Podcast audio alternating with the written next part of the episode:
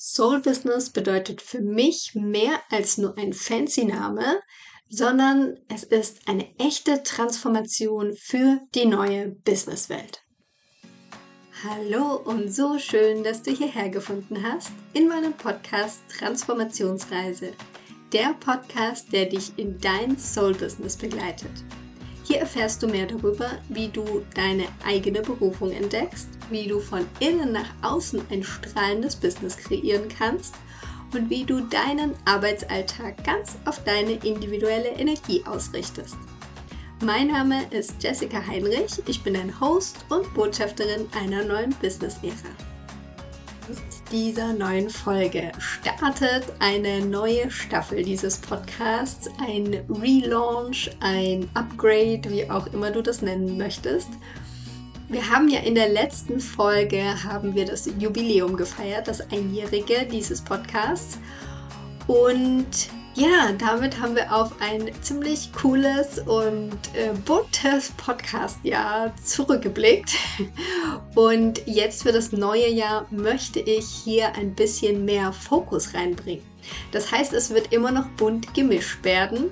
Allerdings möchte ich den Fokus mehr auf Berufung und Soul Business ja, lenken, weil das einfach meine absoluten Herzensthemen sind. Deshalb wirst du viel, viel mehr noch dazu Input bekommen. Und natürlich wird es auch wieder neue Interviewgäste geben, die alle ihre Berufung folgen und ihr eigenes Soul Business gegründet haben. Du darfst dich also auf wieder viele spannende Inspirationen freuen. Und heute starten wir mal mit so ein bisschen provokanterem Thema rein. Und zwar ist ja der Titel ist Soul Business ein Modewort oder bedeutet es echte Transformation? Am Anfang hast du ja schon mein Statement dazu gehört. Ich möchte es dir aber noch mal ein bisschen mehr erläutern. Und zwar, was ich gerade sehe in der Coaching-Szene, vor allem in der spirituellen Coaching-Szene, wo ich so unterwegs bin, ähm, sehe ich häufig das Wort Soul Business. Es ist also schon fast so ein Modewort geworden. Und wenn man nur Business sagt, dann ja, ist es so gefühlt nicht mehr fancy genug.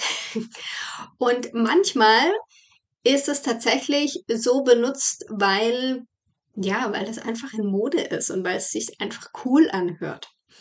Und für mich bedeutet es aber so, so viel mehr. Und Soul Business drückt es für mich auch perfekt aus. Deshalb habe ich auch hier diese neue Staffel ähm, genannt Dein Soul Business Podcast, weil genau um das Thema soll es gehen. Deshalb ein wundervolles Thema hier für die erste Folge. Also, Soul Business. Was bedeutet das jetzt eigentlich? Und zwar Soul bedeutet ja Seele und Business, ich denke, ist klar, Business. Und es geht ja darum, dass du dich also mit deiner Seele connectest und dass das Business dann aus deiner Seele herauskommt. Bedeutet, wenn du ein Soul-Business gründest, dann passiert das nicht, weil du dir das überlegt hast und das vielleicht ganz gut klingt oder das vielleicht Umsatz bringen könnte und so weiter und so fort, sondern du gehst hier deinem Ruf nach. Und es ist etwas, das du quasi gar nicht anders tun könntest. Also es ruft dich im Innern, deine Seele sagt dir Bescheid und sagt dir, hey, dein Lebensthema ist folgendes, also geh mal in die oder die Richtung los. Und dann startest du eben in dein Soul-Business rein und das Ganze passiert von innen nach außen. Das klingt jetzt erstmal total schön. Allerdings ist es in der Umsetzung gar nicht so einfach. Weil bei mir war es ja auch so, dass ich zunächst mal meine Berufung grob gefunden habe. Dazu findest du mehr in der letzten, also genau die vorherige Podcast-Folge, spreche ich ganz viel darüber, wie ich überhaupt meine Berufung gefunden habe, was da alles so für Komponenten dabei waren. Und dann aber in ein Soul-Business zu starten, ist nochmal eine ganz andere Nummer. Weil natürlich kommen dann auch Dinge von außen auf einen zu, wie beispielsweise die Positionierung, die man ja auch am Anfang finden darf. wo sich das ganze Bild einfach auch nochmal schärfen darf und man nochmal ganz genau hinschauen darf. Und da ist ein ganz, ganz große oder eine ganz, ganz große Gefahr, die ich sehe. Und zwar die Gefahr, dass wir uns dann doch gerne an alten Strukturen orientieren und auch diese alten Strukturen, wie baue ich eine gute Positionierung auf, was macht Sinn, womit kann ich dann auch gut Geld verdienen, was braucht der Markt und so weiter und so fort, die auch alle ihre Berechtigung haben. Ich sage nicht, dass man die irgendwie gar nicht beachten sollte. Nur die Gefahr besteht darin, dass ich mich dann zu sehr wieder am Außen orientiere und das, was eigentlich ja in mir war und wo der Ruf da ist, dass man das wieder überdeckt. Durch die Strukturen, durch die Strategie vielleicht auch, die man ja natürlich auch lernt oder so haben wir es auch bisher gelernt. Und da komme ich auch schon zu dem, was auch in diesem Podcast immer wieder thematisiert werden wird, und zwar die neue Zeit. Die neue Zeitqualität. Denn deshalb ist für mich auch das Soul Business kein Trendwort oder keine Modeerscheinung, sondern es ist zukunftsweisend. Weil wir sind schon im Wassermann-Zeitalter, wir sind gerade in der Transition, könnte man sagen, also im Übergang. Und wir haben schon einige Anzeichen gesehen. Darüber habe ich immer mal wieder auch in, in den Zeitqualitäten sozusagen gesprochen, wo ich dich hier auch ein paar Podcast-Folgen dazu aufgenommen habe oder auch viel auf Instagram darüber erzählt habe. Und das bedeutet natürlich auch für die Businesswelt, dass sich einiges ändern darf. Dass also die alte Struktur, so wie sie jetzt gerade noch auch vorherrschend ist, dass die sich langsam aufweicht und dass auch manche Konzepte, manche Dinge nicht mehr so funktionieren, wie sie über Jahrzehnte, vielleicht auch Jahrhunderte funktioniert haben. Weil was wir auch sehen, ist, dass Menschen, die jetzt gerade in die Berufswelt reinstarten, dass hier ganz, ganz andere ja, Bedingungen genannt werden, dass viel mehr Menschen beispielsweise Sinnhaftigkeit in den Vordergrund rücken. Dass also die Sinnhaftigkeit, warum tue ich etwas, einen viel, viel größeren Stellenwert einnimmt, wie das vielleicht noch vor zehn Jahren der Fall ist. Und diese Veränderung geht relativ schnell. Das bedeutet, die Unternehmen, die sich daran jetzt nicht anpassen und nicht mit der Zeit, mit der Zeitqualität mitgehen, spüren das entweder schon oder werden es noch spüren, dass eben es schwieriger wird und vielleicht auch Dinge, die sonst die Unternehmen nicht so aus der Bahn geworfen hätten, das jetzt vielleicht tun. Und deshalb ist es für mich so wichtig, dass hier ein Umdenken stattfindet. Dass wir hier erkennen, dass auch im Hinblick auf die Produktivität und dass wir ja alle natürlich Geld verdienen dürfen, dass wir hier zurückgehen und schauen, was hat denn jeder Mensch mitgebracht? Also welche Geschenke hat auch jeder mitgebracht? Weil das ist auch wirklich ein sehr eine sehr wirtschaftliche Überlegung tatsächlich. Denn wenn jeder seine Geschenke richtig einsetzen kann, auch in einem Unternehmen einsetzen kann, es muss sich natürlich auch hier an der Stelle nochmal gesagt, es muss sich nicht jeder selbstständig machen mit dem eigenen Soul-Business. Das kann für dich genau das Richtige sein, weil du eben spürst, hey, da ist was in mir drin und es möchte nach draußen und es gibt's vielleicht so in der Form gar nicht und es ist einzige, die einzige Möglichkeit, dich da so zum Ausdruck zu bringen.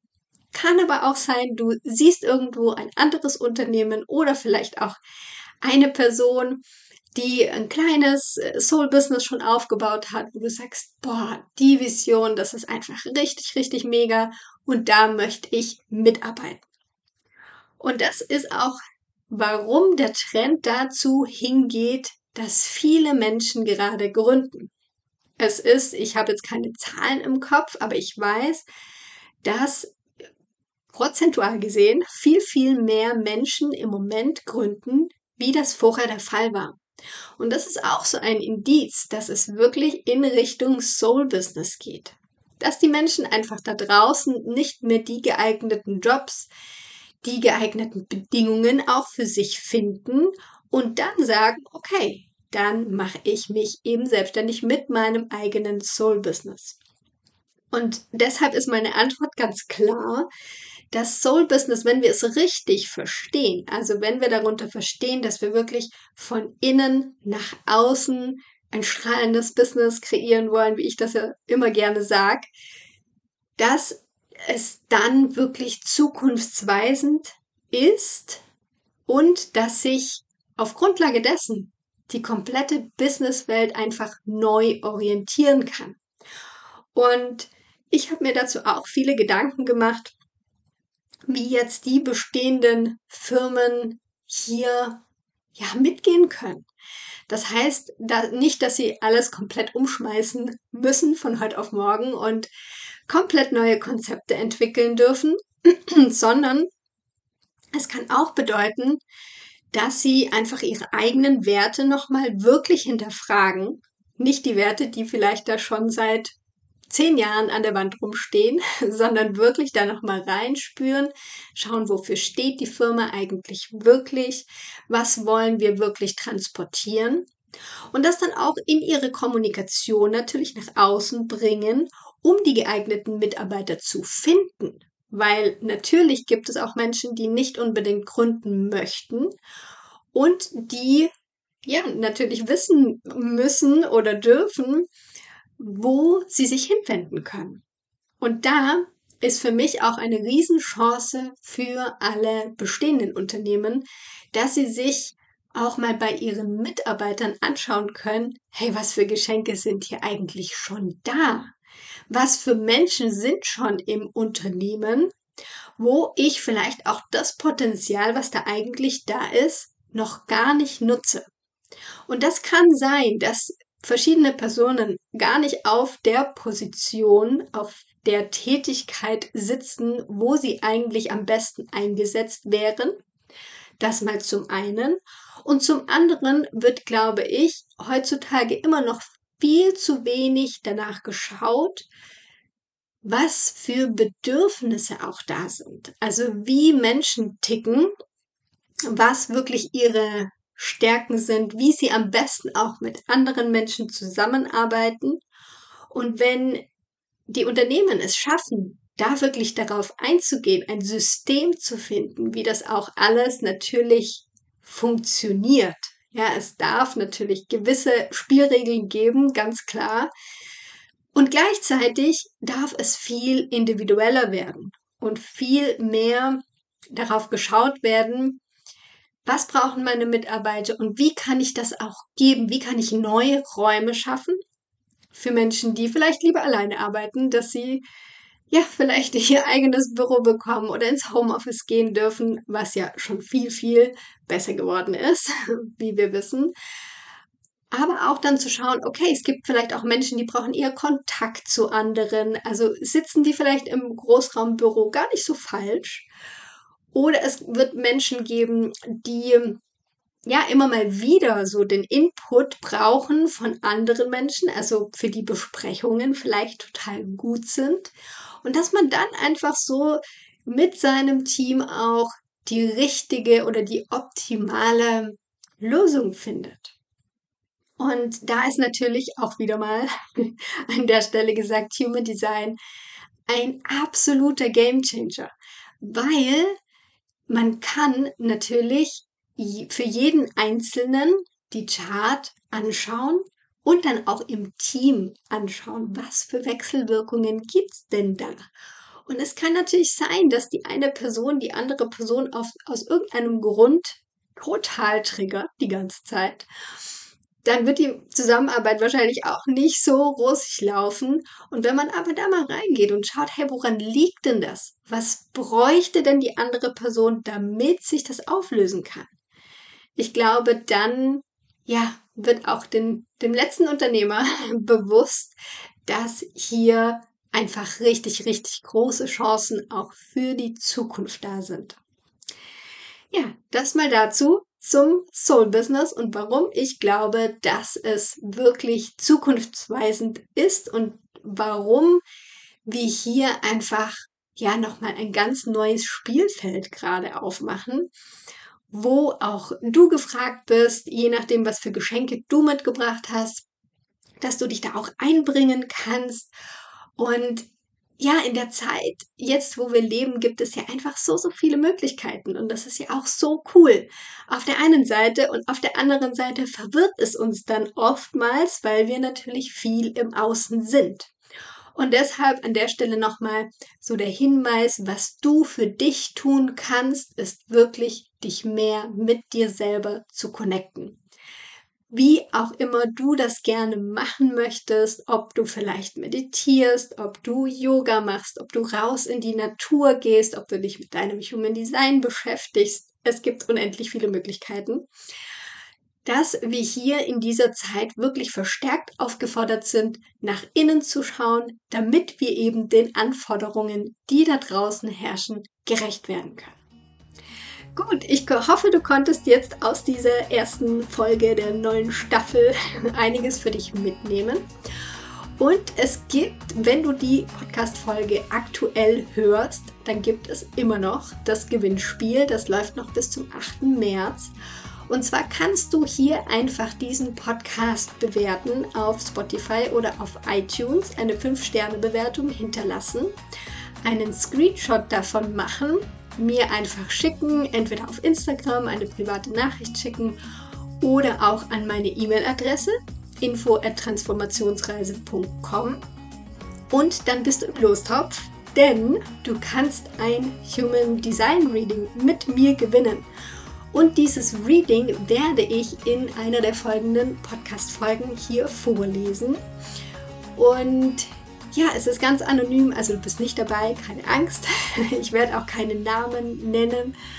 Und du kannst es dir einfach anhören und die Impulse, die für dich gerade stimmig sind, mitnehmen.